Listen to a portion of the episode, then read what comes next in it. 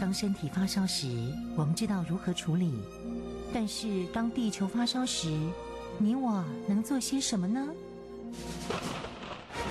当地球发烧时，冬天不冷了，夏天下冰雹，雨林在缺水，草原沙尘暴，北极熊会灭绝，人类的家园将被摧毁。财团法人台湾永续能源研究基金会邀您一同关心：当地球发烧时。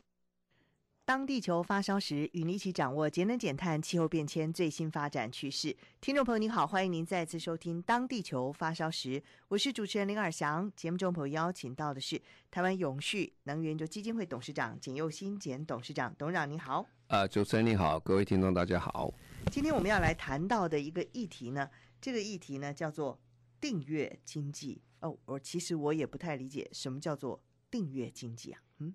呀、yeah，你懂得订阅杂志吧？是是是，这个我知道，订阅报纸啊等等。不过这个好像已经是很古老以前的事情了，yeah, yeah, yeah. 现在越来越少人订阅了。好像订阅报纸这个、嗯、这行业快结束了，是吧？是是是。那其实不然哈，其实很多事情在变化。嗯、这个世界上最主要的变化就是说，人类发展到这个状况下，就会觉得第一个。呃，用了太多的能源呐、啊，然后产生太多二氧化碳，所以产生温室气体。呃，那温室气体产生地球软化，地球软化造成我们今天极端气候啊，各种问题产生。所以大家在巴黎协定以后就开始签了，说我们要减少这个能源的使用。嗯，减少能源使用就是减少二氧化碳排放啊，这基本上这是成正相关的。可是呢，算算算算了半天了。这个人呢，实在一下一下没有办法很短时间脱离这个呃能源的这个使用，所以他想还有什么路可以走呢？那想到资源哈，啊、呃，资源是什么？因为你要现在资源的使用的过程当中，你要非常多的能源的加入，比如说呢，呃，人们最喜欢黄金呢，那黄金可是不容易抓，你要去挖黄金，不是一块一块给你挖出来，你要去挖矿山黄金，挖到。矿山挖黄金本来就破坏环境很多了，然后拿了一大块一整块拿回来，拿了整块要提炼呢，啊，你这挖矿子已经花了很多能源了，提炼时又花很多的能源了，然后最后你再去做，把它再把它进，把它这个金子纯化到点九九九九哈，那这种那的话能源是非常多，那这个就是说。如果我不要重新再挖矿的话，哈，那我就从旧的黄金、不要的黄金啊，怎么也不要黄金呢？手机不要，里面就有黄金，那些把它拿回来重新再用，那就可以减少呃物质的浪费以外，还可以减少这个能源的使用啊，这是很好的方式。也就因此这样哈，所以在最近的这个一段时间来啊。循环经济变成很夯了啊！大家都在谈循环经济，为什么？因为我就觉得用了太多的这个资源之后，不但是资源快要耗竭光了，能源也损失很大。所以因此，现在大家讲，我们在用循环经济来用。那循环经济它其实跟我们想象中的不完全相同，因为大家想到循环经济，第一个就想到啊、我们台湾做了很成功的回收了。对的，循环回收是循环经济，但是它是它一种而已了。循环经济内容非常之广啊，从刚才讲这个回收啊，这个再利用啊，或者是这个呃减量等等，这些都是循环经济的过程的很重要的一环哈。这提高它资源的使用效率。那另外一种就是说，呃，我们在循环经济中。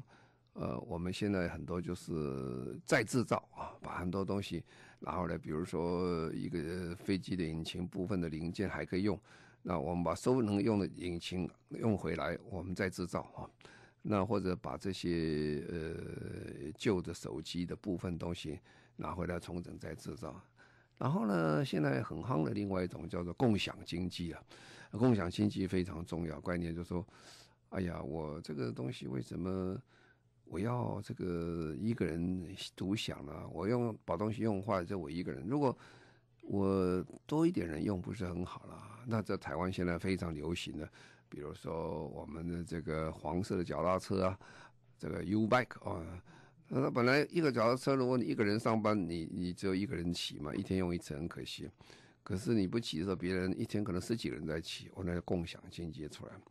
啊，另外就是延长生命周期啊，就是说这个本来本来这个手机啊只能用两年了，其实设计人其实有一点存心不是那么好，他就跟两年很可惜啊，那么贵，你现在把它变成三年，变成四年，延长生命周期啊，这些都都很有变差别啊。所以这个循环经济虽然很热闹啊，各种方式都有。那么其中有一项啊，这个呃最近慢慢形成了。在这里面跑出个名字叫订阅经济啊，呃，这个名字听得很奇怪，这个经济用订阅的哈，哎，可是现在开始很夯了哈，开始很夯了。为什么？订阅经济基基基本上它是循环经济中的一部分哈，因为它的概念就是说，就我们刚才讲循环经济中的概念就是说，我我要用。我不一定要拥有嘛，是吧？我不必天长地久都是我的，我我用的就很好了，就是这样。我不用我就不要了啊，不要我不要丢掉，别人还要用，很可惜啊。那不用怎么行呢？所以呢，比如说我现在举举个例子啊，我们呃台湾有这个公司了哈，这这个 IKEA 哈，这个宜家家家居哈，这个这个这个公司，他们在现推行什么？推行这个。呃，订阅经济，它订阅经济是什么呢？比如说，我们办公桌哈，现在有人说买个换一个办公室办公桌，有人换了办公室以后觉得，哎呀，这个办公室不好，办公桌也不行啊，那我统统不要啊，丢掉哈，我那我再去买全新的了。等到下次搬家又把它丢掉，那不是很可惜吗？那于是家居他们就讲说，好了。你可以订我的这个呃这家具啊，订订的意思是什么意思呢？你要订三年也可以，订一年也可以，订一个月也行啊。这个时间有长有短的，你可以订，这就订阅的意思啊。我就我就这么订出来，订出来以后怎么办呢？我就讲，然后我我这个地方呃，我觉得办公室不够大，我要换一个地方，我要走。可是我换一个地方办公室，那个建筑不一样啊，所以搬过去不方便。那我就不要，我就退订啊。啊，退订他就就不要，就还给他了。那退订以后，我到另外地方，我再订一个新的办公桌过来。那你说这个公司不是很难做吗？我的公司一天到晚收旧东西回来，不错了啊。像这种比较大的公司，他收回来的东西如果可以整修，他就把它整修很好啊，那可以用。如果不能整修，他就把它整修变成一个次级品啊，就再卖出去给其他人，因为别人不一定要那么贵的东西啊。它可以用就可以了，或者用零件东西要卖出去，啊，所以这样就很方便了。就是说，呃，有长有短啊。那比如说厨房哈啊，任何一个这个妇女，呃，待的厨房时间都很长啊。厨房东西有的旧了不好了，或者新的东西出来，呃，他觉得那个不错的时候怎么办呢？我就定，我定说还要我我要这样的这个呃这个。呃，这个这个呃琉璃台啊，我这琉璃台是什么样的？做做，那做了久以后，他觉得这个琉璃台不好了，他他不想要，那他就退订啊，就不要了。订跟租有一个不太一样的地方哈。租我我比如说我们现在去租人家房子，什么你的时间都定得很清楚啊，呃，一年啊，几年啊，这样这样，到时间就就掉了。可是你这个订阅的意思。那就不是一年了，也不是半半年了，你可以短，可以长，哈，就看你的这个时间上，你的需求，这就很有差别了，哈，就是说，呃，这样很方便了。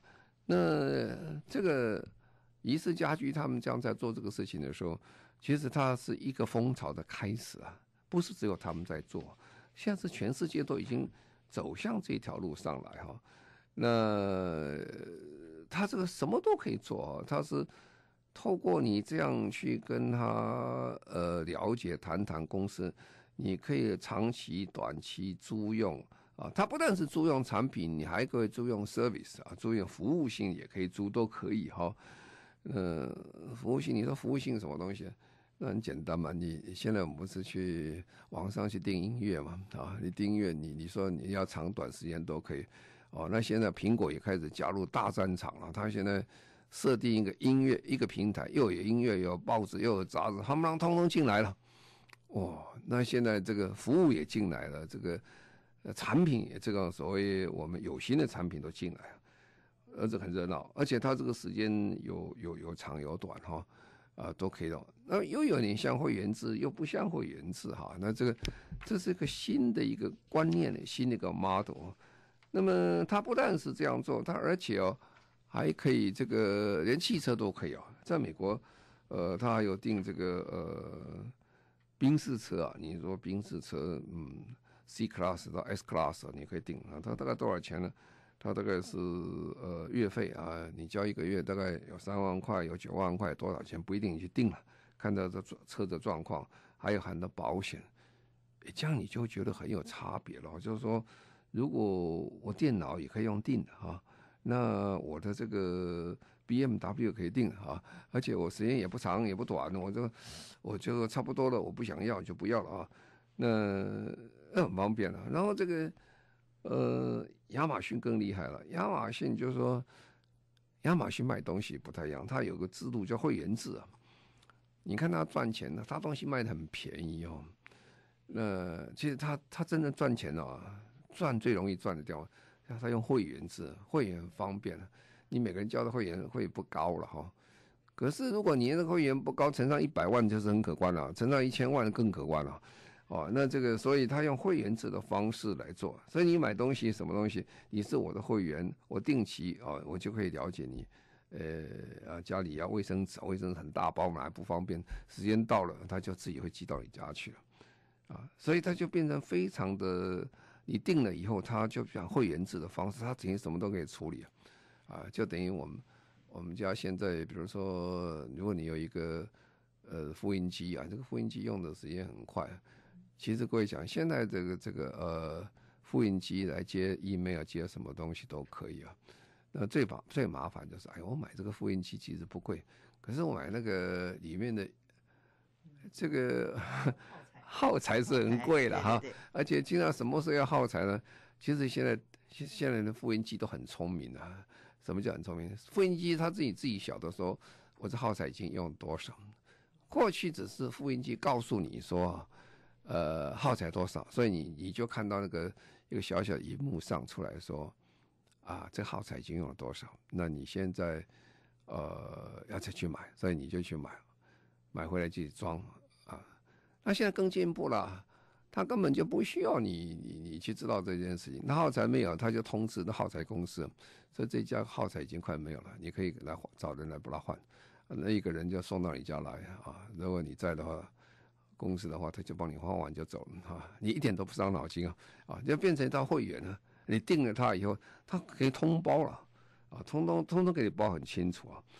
那这个呃，这个连那个什么沃伦巴菲特他也投资一个公司啊，他他可以帮你去订什么东西，他那个订内衣裤啦这些东西啊，这消耗品的东西，他也可以在处理这个事情，这很有趣的。现在车子、牙膏、牙刷，什么东西都都可以在订，哦，他已经在改变我们的一个新的一个这个呃采购系统，啊这个非常有效率啊，而且因为可以重复再使用啊，它的效率、能源效率、资源效率都会高着很多了，都高很多。那么这是一个很时髦的东西出来。那么最近我们在台湾很多办报纸都很难过，就是说。哎呀，这个媒体都没戏唱了。这个这种订以前订报纸，各位，的订报纸是改变人类生活很大的一个习惯。报纸订了还有人送到你家。以前 Warren Buffett 做什么事儿，他就没事跟人送报纸，每天送报纸，他赚点点小钱呐。啊，所以后来送送报纸以外，订还可以订什么？可以订牛奶啊，牛奶早上会送到你家，送你家门口可以送出来。呃，那可是现在大家很多觉得杂志也不行了，报纸也不行了。可是现在倒过来了哈，现在如果用网络去订的时候，这个新兴又开始出来哈。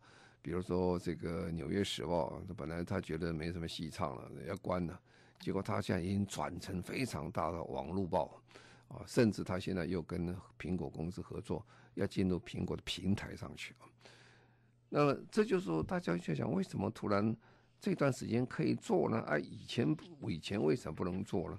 那么它在差别在哪里呢？当然，呃，时代变了，然后这个人对很多东西的观念开始变了。呃，以前我们都在想哦，这个这个东西要很好，买得很好，做的很好。就像以前我们看什么叫富贵人家，跑到北京城去看那个里面皇宫里面那些家具都好的不得了，而你跑到英国去看了，英国那个这个宫殿里面东西都很不错，所以富贵人家都在想。所以大家想，我们做个东西用很好，要用的很久，都可以有个传宗子传给子孙哈。其实子孙是不是喜欢那个也很难讲，因为过去那种木头椅子，很多年轻人也不要，很难做。红木家具当然很好，但是年轻人也不见得要。这好坏的观念不一样，那不一样呢，这很可惜了。所以现在就说，我们就不一定要拥有这个东西啊。你觉得很好，可是我觉得很好，我也不要永远要这个东西。所以有一句话就。呃，不在乎天长地久，也也不用这个曾经拥有过啊，就是拥有的概念不要了，我不要拥有这个东西啊，拥有的东西老说讲也很辛苦。我们可以看到，当人走的时候，他很多东拥有的东西都随之而去，他会带不走嘛，他子孙也不要，就是说就很麻烦。但现在你要在的时候，你用的很好。而且每一件事情，你可以跟着时代在跑，要的东西。那这就是问了，为什么现在可以做，以前不能做？那最重要是科技现在是非常的成熟了哈，让它订阅的这个流程开始变很多。以前订阅很麻烦啊，这个麻烦。以前订报纸也麻烦了，你还打电话去跟他讲哦。以前还不是打什么电话不熟，你要跑去跟他讲，哎，你送包到我家来。现在靠电话给送到我家来。然后你就发现说，哎呀，很麻烦！我订了报纸，我不如去买报纸，因为现在我出国时间那么多，我出国时间我又不能，报纸订也没什么用，哎，这个很不方便啊。那可是现在不一样，因为科技成熟了，你在家里就可以决定，你手指点两下，所有东西都可以解决掉啊。一个小小 iPhone 在手上啊，无事不包了，什么都可以了。你要订旅馆、订车，什么都订啊。所以这个订阅的手续跟方法突然简单化之后。哇，真是很方便，然后 AI 啊，跟这个大数据又跟着过来了。那个卖的人呢，因为有你这个观念，所有你的生活习惯，他非常清楚，他会变成又很好来跟你做生意啊。比如说刚才讲过，呃，你们家那个大桶的卫生纸什么时候没有了？呃，你去买不方便啊，又又这么大一桶不好拿，他就送到你家来啊，因为他。从过去你的生活习惯，就知道说你大概什么时候用光哈啊，你买菜甚至还可以讲，他知道你喜欢吃肉哦，一个礼拜买多少肉多少，他还跟你算算算，冰箱就是送出资讯给那个店那个卖肉店，跟他讲说，哎，你他那个他家肉快光了，你赶快找时间在的时候，你送肉到他去，所以说订阅手续变得很方便，你看他之间的来往是是是很很好做啊。那另外很重要的概念是什么？就消费者意识改变了，这是差的很多了哈。消费者意识改变什么东西？大家不要再想拥有这个东西，不必了哈，不必再拥有了。我们以前买车，有时候买车的时候，他们，你到底是买车是是给你用，还是你在提车做 service？为什么？这个男人很喜欢车哦，没事买个新车就去自己擦哦，擦车时间花了很多，他就怕车脏了不好。呃，所以但是拥有的观念，我拥有一个很好的车，要很干净，要很好的拥有，不要让车脏掉，什么都很多，都是因为这是拥有的概念，这是你的啊。那现在观念变了，变成使用权了啊，就是拥有权无所谓了，这个没有什么关系，我要用就可以了哈。它最明显一个就是 Uber 了哈，呃，我们以前说去计程车，我买什么计程，我去坐什么计程车，那一定是。比较二等的车啦，他不会用 Mercedes Benz，不会用超跑给你坐这个 Uber 车，呃，不会坐计程车。现在不是啊，现在呃，这个拥有这个这个呃宾士车的人，他兴致来，他也去做个 Uber，他就当司机去开，反正没事，这个钱的时间也可以赚。所以你可以买高档的东西，什么都可以，你选择性很多。那我很好啊，我我又不需要。去花那么多钱买那个车，我也买不起。但是，呃，我开车，我做司机，我我找司机，我养不起啊。这个什么都有，所以就变成使使用权跟拥有权整个观念淡化掉啊，消费者观念改变，所以这造成今天非常大的一个订阅经济的一个现在啊开始发动起来。好，我们现在就稍微休息一下，稍后回来。什么是 CSR 报告呢？它是企业永续报告或企业社会责任报告。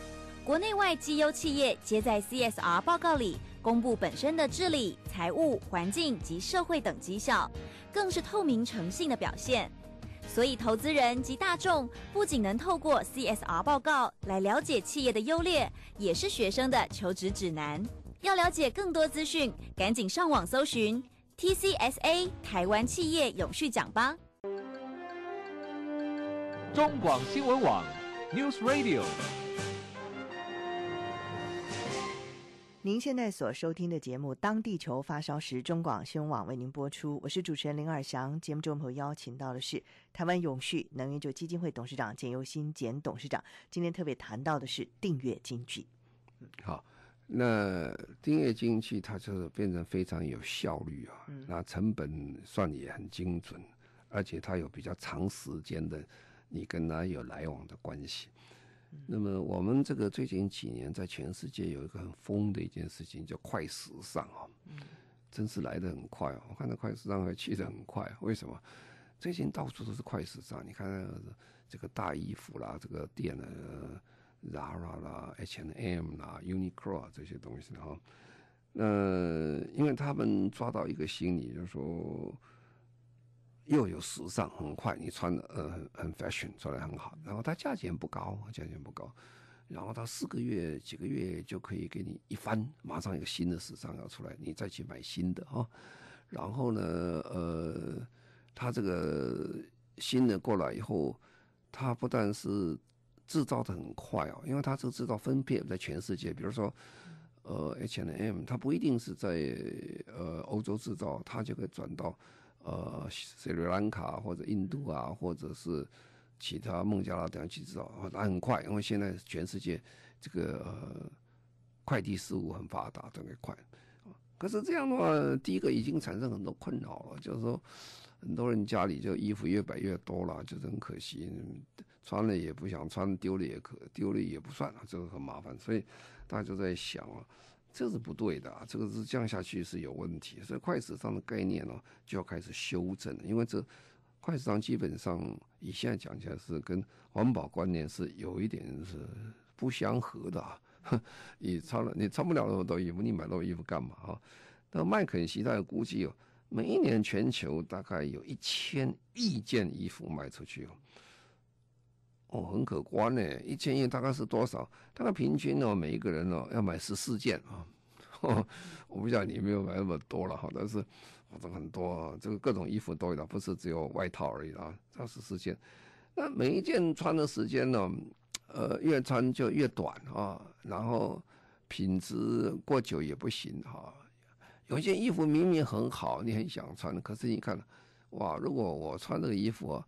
就变成上一代的人了，因为现在都没有人穿这样衣服啊。因为每一个时代都有每时代的不同的衣服状况。比如说，我们三十年前在台湾的很多公共大场合里面，呃，大家很多人看到啊，女士们穿旗袍啊。那现在如果你穿那样的旗袍跑出来的话，人家会看你很奇怪，这个穿这样的衣服好像跟时代有点不太相合啊。所以这个变成很困难了，就是说，呃，应该怎么做比较好？所以这就是快时尚这个行业，这个企业在世界没有多少年，但是我觉得这个也不会太持久，所以他们也在很伤这个脑筋啊。因为快时尚受到环保的团体的压力很大，因为环保团体都都在捅他们啊，所以觉得你们这样子浪费这个太多资源。所以快时尚它也有一个它快时尚的回收系统啊，哎，快快快快以后你就回收了啊，那就回收你就看到这个时间多少啊？那像我刚才讲了，你就会发现了，中间有一个就是订阅经济的一个机会来了。我我我就不要从头拥有到底了。各位晓得这个大明星啊，各位这个大明大明星看穿很漂亮的衣服，那漂亮。哎，哦，你说他哪有钱买那么多衣服？他要自己买，他也很贵。他常常都跟设计师讲，我穿一次啊，穿一次了，他就转手要卖掉嘛。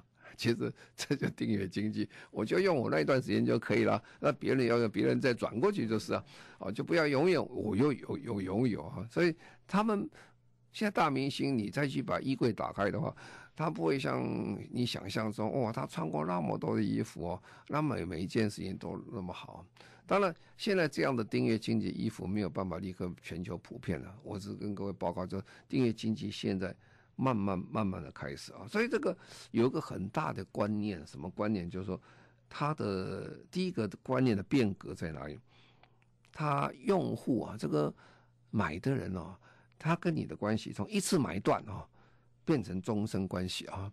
什么叫一次买断跟终身关系？比如说。刚才讲你，我去买个什么用的很好啊？那我我买汽车，我买个汽车，我用好久，用到汽车坏掉为止啊。呃，他现在不是啊，他现在可能三个月五个月，他觉得不好，再换一个，啊，换一个，换一个，那个原来汽车并没有丢掉，就换另外一个拿去就对了。啊，那那这样变成你跟他就变成慢慢变成一个长期关系。啊，很多东西会变成终身关系了，就是什么东西，因为他太了解你了，你要什么要什么，他很清楚啊。甚至刚才讲你们家的日用品啊，包括牙刷、牙膏什么东西，他都晓得。他晓得话，哎，你跟他这个订呃订阅订上去以后，就非非常的方便。这样方面有什么好处呢？这就变成一个很大一个商业上一个改变的地方。商业上改变什么东西？因为我们过去商业要投资，总是要经费，经费要跟银行去贷款。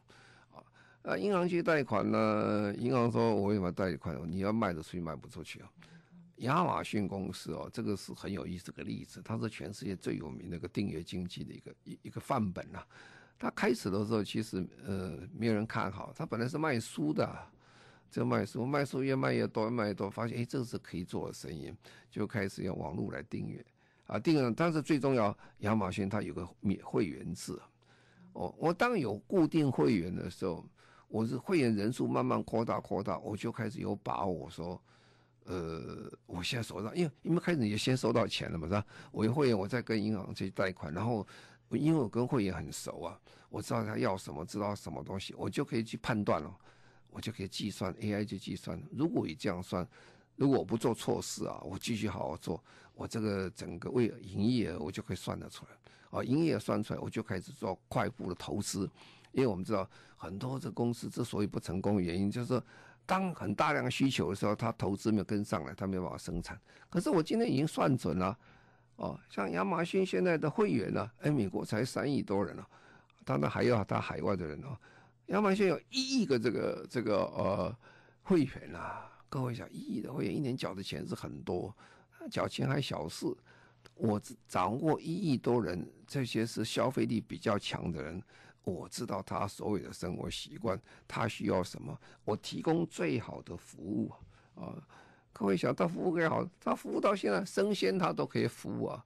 啊，他他买一下美国最有名的有机的一个店叫 Whole Food 啊，这个这个店，他把它买下来，他开始在做这个东西啊，所以所以他你看他又变了，他本来做线上做，他是线上去向线下一起做了哈，他现在也买很多线下的一些商店开始做。所以他正在改变呢，正在改变了，改变这个的想法。这个有点像什么？像这个王永庆啊，王永庆先生当年各位记得，他其实他不是做化工起家，他是做米店起家的。如果各位有印象的话，他卖米的，他卖米的话，他就把米送到人家家里去，他就会记住那个家那个家里一个。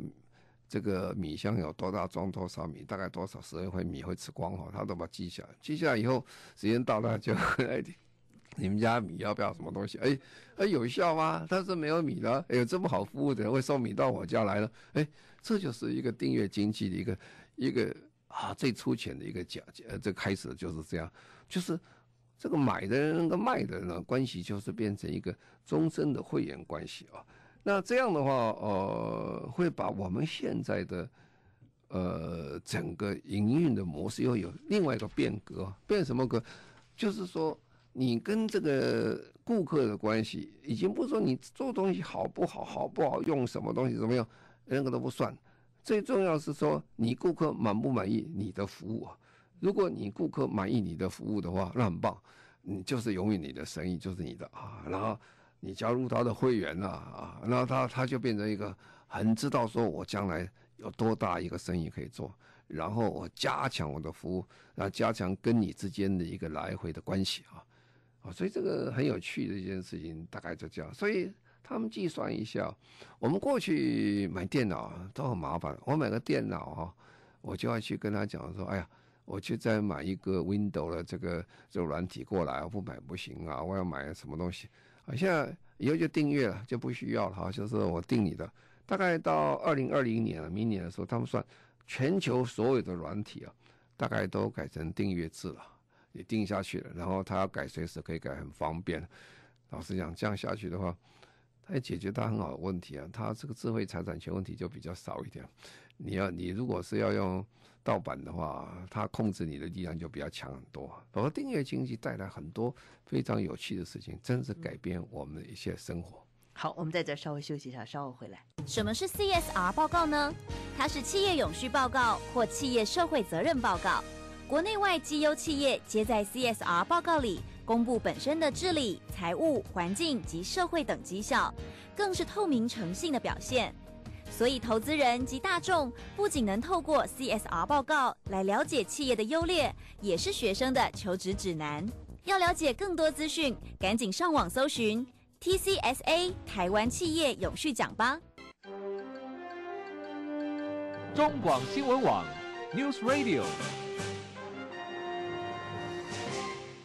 您现在所收听的节目中广新闻网，当地球发烧时，我是主持人林尔祥。节目中朋友邀请到的是台湾永续能源研究基金会董事长简又新简董事长。今天我们谈到订阅经济之后呢，在节目的最后一个阶段，我们将再谈到一个回收轮胎的事情。嗯好，那为什么会讲到回收轮胎呢？因为前一阵子啊，我们到台湾水泥公司的花莲厂去参观哈，参观的时候，他们提到一个非常有趣的问题，就是说，现在的水泥厂跟过去观念是不相同。过去水泥厂就是单纯的水泥厂，那现在他们这个在花莲的厂，它已经变成水泥加能源加环保工厂。啊，它三件事情同时做到，那它为什么可以三件事情同时做到呢？这个蛮有趣的一件事情，就是说，因为每个行业都有每个行业特别的它的一个利基所在。那水泥厂最大的利基哦，它就有高度的能源去燃烧，它用煤去烧，那么烧温度大概是有一千四百度、一千五百度左右，那可能。在一千三到一千八之间，看它怎么作业。然后有一段水泥窑很长，大家看一条很长的水泥窑，它一烧把东西都把它烧烧掉，可以烧得很干净。它烧的比一般我们都市垃圾的呃焚化炉烧得干净，因为我们一般传统各县市焚化炉大概能够烧到九百度就不错了，而且烧是那个轨道没有那么长啊，这个没，所以它烧时间比较短。那我讲这个在讲什么呢？因为他们。在想轮胎的问题啊，因为轮胎啊其实是一个非常好的一个燃料。轮胎基本上还是从地下来的，它是从石油里面提炼出来去做橡胶，去做轮胎出来。那么过去在台湾轮胎产生非常多的困扰。一九八七年我在做环保署长的时候，那个时候台湾呃废轮胎，因为我们经济起起飞之后呢。那么很多的这些人民人民富裕就买了车，买了车以后轮胎做开两三年轮胎就没有就报废就丢掉，啊，那个时代丢掉其实是讲起来是很可惜的哈，就丢了。那丢了也说不算啊，丢了你已经很难处理了啊，因为有时候有些不小心你摆在一堆，不小心被人家放火烧起来，哇，那个浓烟是很可怕的不得了。然后第二件事情啊，轮胎有时候堆积如山呢、各位有没有看过啊？它在堆积如山，那么下雨天雨一下，下了以后里面轮胎就会积水啊。啊，那个水干嘛用做最好啊？蚊子滋生最好的地方就是那个水啊，因为那水蛮干净的哈。因为就这样下来，然后刚好蚊子就生在那个地方啊。然后如果各位都没有忘记，一九八八年、八九年的时候，台湾发生登革热大流行啊。登革热大流行，本来登革热只是几百人有个登革热的，因为登革热开始是外来种的，进来从到南洋去回来的，后来变成台湾本地的种出来哇很多。那时候最有我记得最多有一次，呃一万多人得到登革热，哦那是变成了我们卫生上非常重要的一个问题啊，当时引起。